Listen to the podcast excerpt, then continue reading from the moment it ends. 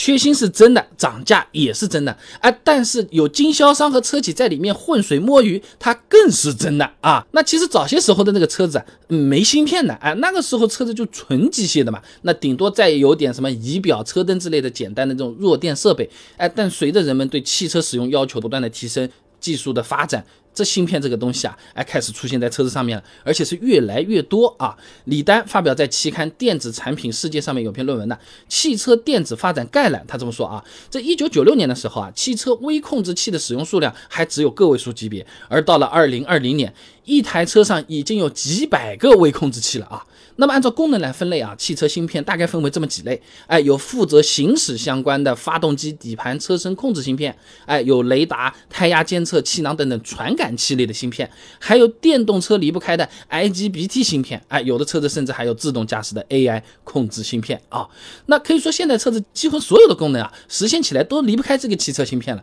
没芯片车子都不太做得出来了。那就好比原始人们就就就那样，几片树叶身上一挂解决了，对不对？一张兽皮属于改善。生活了是吧？现在不行的，那没鞋子走路脚会痛的。哎，衣服啊还要有内衣，还要有外套嘞，这不然的话这怎么出门？没法出门了啊！那芯片行业。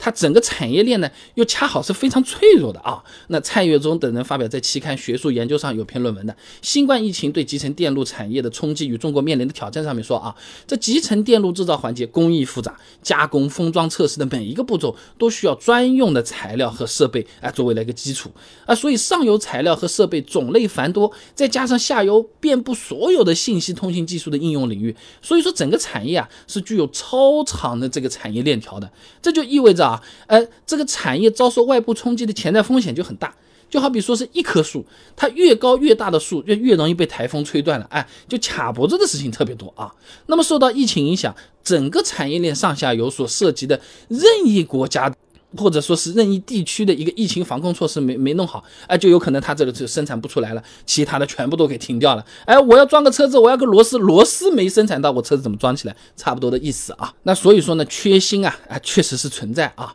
而且呢，受这个影响，全世界汽车的产量它都在下降啊，不是光中国了。哎，美国市场预测公司 Auto Forecast Solutions 啊，最近的数据来看的话是。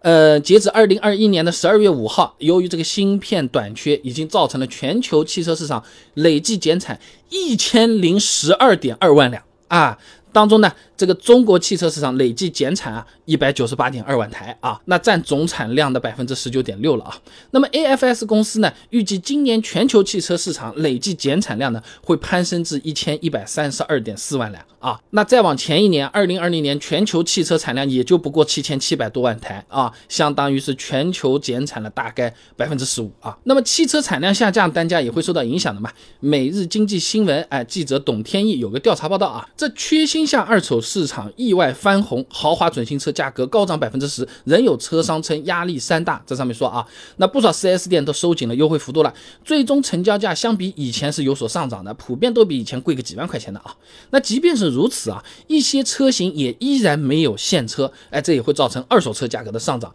一些豪华品牌准新车的收购价格啊，已经比二零二零年同期啊上涨了百分之五到百分之十了。那不过这些影响大多数还只是。表现在收紧优惠了，或者说是你等的时间久一点，要延长提车时间这两个方面啊，